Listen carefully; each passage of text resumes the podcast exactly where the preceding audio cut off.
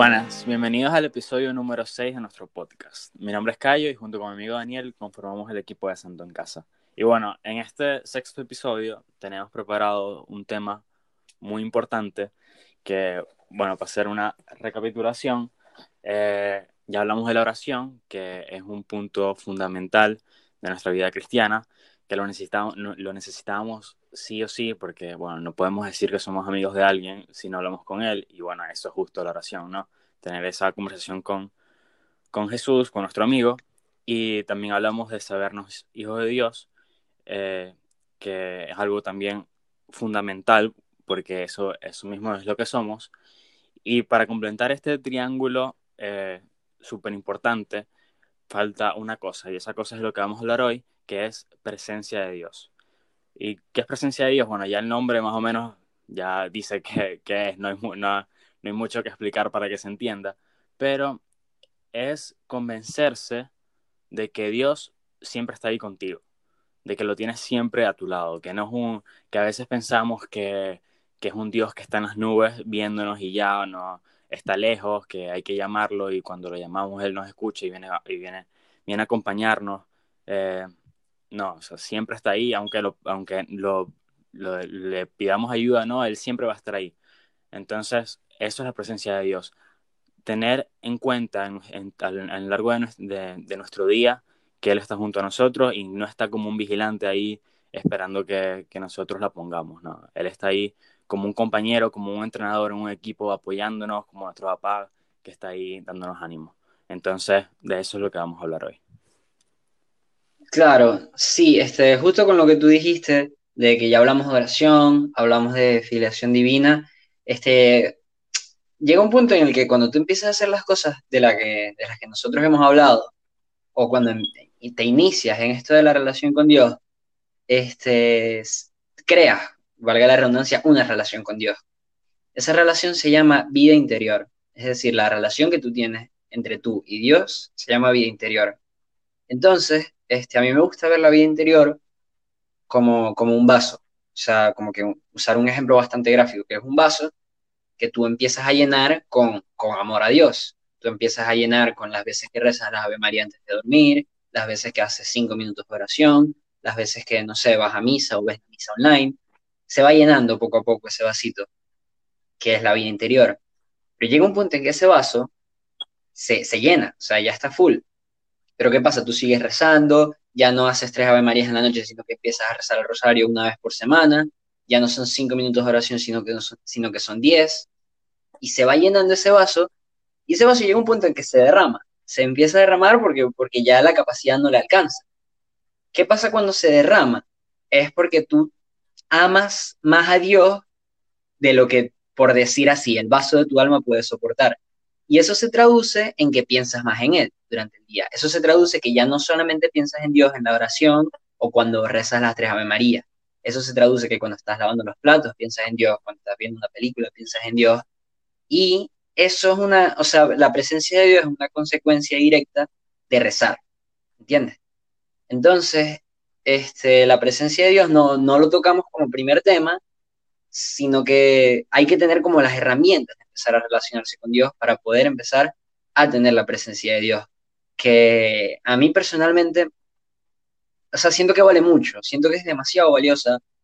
Me parece, no sé, más valioso ir a misa los domingos, o sea, esto poniéndolo en su debida perspectiva, pero hay veces que es más valioso, no sé, ofrecerle, ofrecer, hacer un estudio, o sea, hacer una hora de estudio pensando en Dios y ofreciéndole a Dios, hay veces que eso es más, más valioso que, no sé, ir a misa un domingo porque tu mamá te obligó. ¿Entiendes? O, no sé, apenas te, te despiertes, extender la cama. Me parece como, no sé, más valioso que rezar el rosario porque, porque tu tía te, te obligó a rezar el rosario, ¿no? O, o, a veces, no sé, o sea, se te hace fácil rezar el rosario, pero se te hace difícil tener la cama. Si tienes la cama con presencia de Dios, quizás es más valioso que rezar el rosario, ¿no? O sea, hay que ponerlo en perspectiva, obviamente, no es algo que aplica en todos los casos, pero, pero me parece muy importante la presencia de Dios, en verdad. No sé, me parece, me parece casi esencial.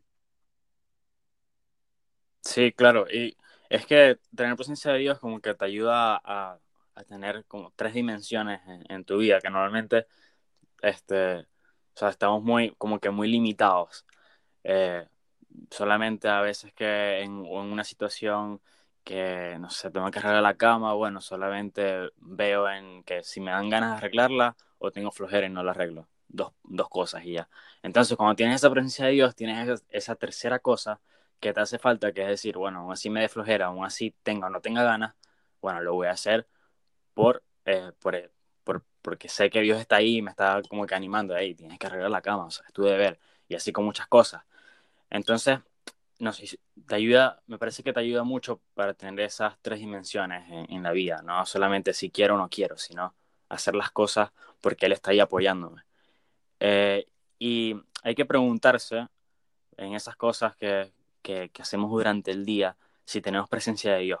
Si cuando estudio estoy ahí este, eh, como si Dios fuera mi, mi, profesor particular, de que me, me, está, me está ayudando, me está acompañando. Si no tengo ganas, bueno, yo lo voy a hacer porque ese examen te lo, te lo voy a ofrecer y voy a sacar buena nota por ti. Eh, cuando hago ejercicio, cuando hablo con alguien, es muy importante cuando uno habla con alguien, tener esa presencia de Dios, saber, este, o sea, sobre todo te ayuda para no caer en tentaciones en la, en la conversación, con cosas que no se deberían de, de, hablar porque te llevan una cosa te lleva a la otra y cosas así. Este, cuando escucho música, por ejemplo, eh, tener esa presencia de Dios, saber, bueno, escuchar música con Dios, saber que Él no es cuando, y es que es, me parece como ese, ese chip de no es cuando yo quiera tener presencia de Dios, no, no, es que Él está ahí. Y bueno, y esto en, todo, en, en todo lo que acabo de decir, cuando escucho música, cuando hago ejercicio, cuando estoy conversando con alguien.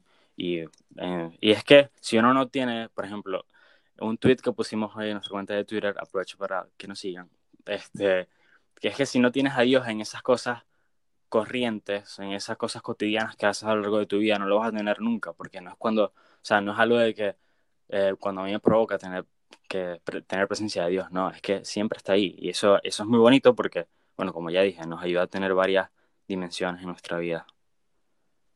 Claro, y a veces pasa que tipo, bajo eso mismo que tú estás diciendo, a veces, por lo menos a mí me pasa que se me olvida que Dios, es una persona. O sea, Dios es una persona con sentimientos que así como nos ama, a veces le duelen nuestros pecados y, y de alguna forma sirve como que imaginarse la relación que tú tienes con Dios. Esto, atención y mucho cuidado, imaginártelo como la relación que tienes con tu novia o con tu novio. Porque, porque, por ejemplo, cuando llega un punto en que tú tienes una novia, no sé, tienes dos años con tu novia, y no es como que, o bueno, no, vamos a ponerlo más fácil. En el segundo mes con tu novia, cuando todo es perfecto, cuando no se pueden dejar de abrazar, cuando están de luna de miel, cuando, cuando todo está excelente. En los, dos, en los dos años también todo es perfecto. Eh, bueno, este, tú no puedes dejar de pensar en tu novia. Simplemente, o sea, tu corazón se llenó tanto de amor por ella que no puedes dejar de pensar en ella. No, tú no tienes tiempo para pensar en otra cosa.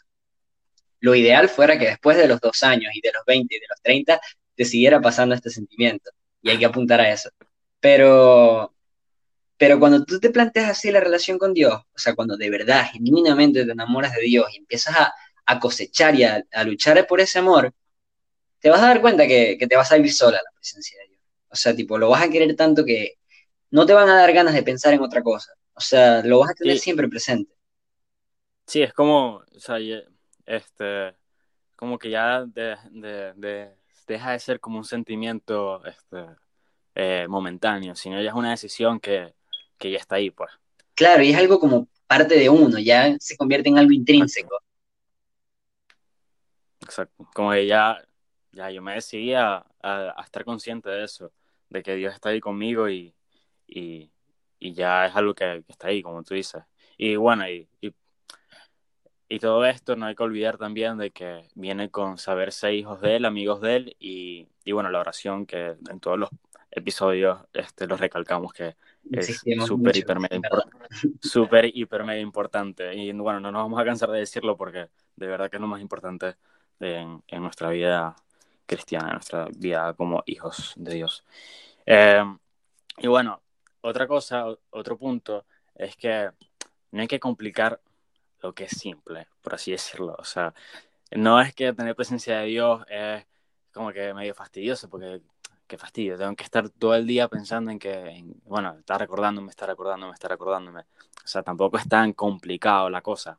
O sea, por ejemplo, eh, eh, algo, algo personal, es algo muy personal, por cierto. Eh, yo tengo una, una, imagen de la Virgen en mi cuarto y bueno, cada vez que, que, salgo dentro de mi cuarto, bueno, yo la miro porque la tengo ahí, justo cuando abro la puerta la veo y bueno, y aprovecho para saludar a la Virgen o para despedirme de ella, o cuando no estoy haciendo nada en el cuarto, o sea, que no tengo absolutamente nada que hacer, bueno, no sé, me pongo a mirar la, la, la, imagen y empiezo, empiezo a hacer un rato de oración.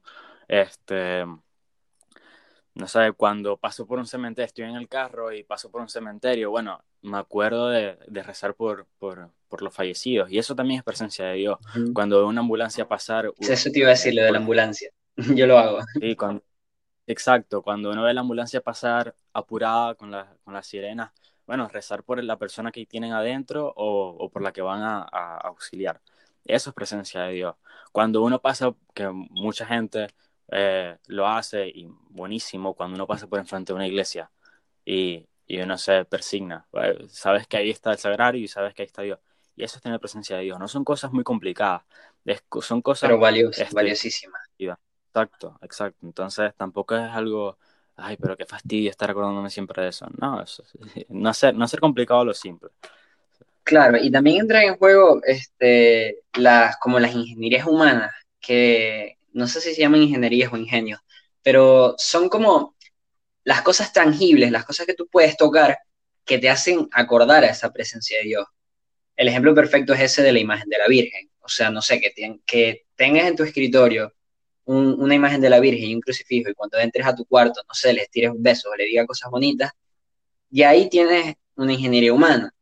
También está, por ejemplo, o sea, imagínense que cada vez que tú te laves las manos, reces por las víctimas del coronavirus. O sea, el coronavirus ya no existiera. Si todas las personas rezaran por el coronavirus, cada vez que se lavan las manos, ya no existiera el coronavirus. Y, y como esta ingeniería hay mucha, o sea, a mí personalmente no me sirve, pero está la de poner un fondo de pantalla. O sea, a mí me pasa que llega un punto en que me acostumbro a tener a la vida de fondo de pantalla y ya. Entonces, como que cuando ya estoy acostumbrado, no, no hay presencia de Dios genuina. Pero, por ejemplo, cosas cotidianas que tú haces durante el día, por ejemplo, cuando te bañas, acordarte de cuando te bañas, rezar un Ave María por las almas del purgatorio, por ejemplo, o un Ave María por tu familia. Esperemos que todos los días te bañes. Y si todos los días te bañas y piensas en esta ingeniería humana, es un Ave María que vas a rezar todos los días. Son 365 al año y es bastante. Y... Es recomendable que todos, todos los días se bañen. Sí, lo otro es, no sé, si pones tu despertador, poner una imagen de Jesús al lado del despertador para que cuando, cuando, cuando vayas a apagar la alarma, veas la cara de Jesús y digas, no me voy a volver a acostar, sino que, sino que me voy a parar, voy a levantarme. Y, así, o sea, cualquiera las puede adaptar a su vida, hay, hay miles que ninguna es incorrecta, en verdad, mientras el fin sea amar a Dios y lo hagas bien, este, haz lo que te sirva, haz lo que te sea útil. Sí, exacto. Y bueno, voy a citar una, una frase de San José María, que cuando le preguntaron cuál es su oratorio favorito, él dijo que es la calle. Eh, entonces, bueno, aquí uno se pone a pensar, ¿cómo que el oratorio más bonito es la calle? Como este, a lo, que se refiere San José María es que, bueno, ahí en, la calle es donde está la presencia de Dios. En la presencia de Dios la puedes estar en todos lados, como en tu cuarto, como en el oratorio, pero verdaderamente estamos, o sea, estamos claros que nosotros no pasamos 24 horas al día en el cuarto o 24 horas al día, en, bueno, a lo mejor ahorita sí, pero Exacto. O, 24, o 24 días en el, en el, oratorio. Uno normalmente está en la casa, en el colegio, en la universidad, en el trabajo, con unos amigos, en la calle, con el carro, en el carro, en donde sea. Y bueno, a eso se refiere San José María, que en donde tú estés, eh, ahí eso es un oratorio, eso es una presencia de Dios. Y no es que Dios solamente está en el sagrario, Dios está ahí siempre contigo. Entonces, eh, eso es lo que, lo que, a lo que se refiere esta oración. Y acuérdense, que lo dijimos al principio, no es que está ahí contigo mirándote, esperando que la, que la pongas, no, está, está ahí apoyándote y dándote ánimo. Ah, bueno, entonces, bueno, vamos cerrando, voy a cerrar, es súper corto, es una oración que me parece, se las voy a dejar a ustedes, yo la voy a decir para que ustedes la mediten, me parece muy, muy buena para, para tener esa presencia, que dice, te ofrezco, Señor, mis pensamientos para que se dirijan a ti, mis palabras para que hablen de ti, mis obras para que sean tuyas y mis contrariedades para que, las lleve por ti. Entonces, me parece muy, muy bonita esa oración, que en, todo, en todos los momentos del día, en el pensamiento, en las palabras, en las cosas que hago, que son las obras, y en las cosas que me cuestan, que son las contrariedades, siempre estés, estés tú. Y bueno, eh, eso es todo. Eh, terminamos este episodio número 6 de nuestro podcast. De verdad, muchas gracias a todos por escuchar. Espero que hayan disfrutado. Pueden encontrarnos en YouTube, en Spotify, en nuestro canal de Telegram, en Twitter y sobre todo en nuestra cuenta principal de Instagram, eh, todo arroba santo en casa. Rezamos por ustedes. espero que poco a poco vayan diciéndole que sí, adiós y hayan aprovechado mucho el podcast.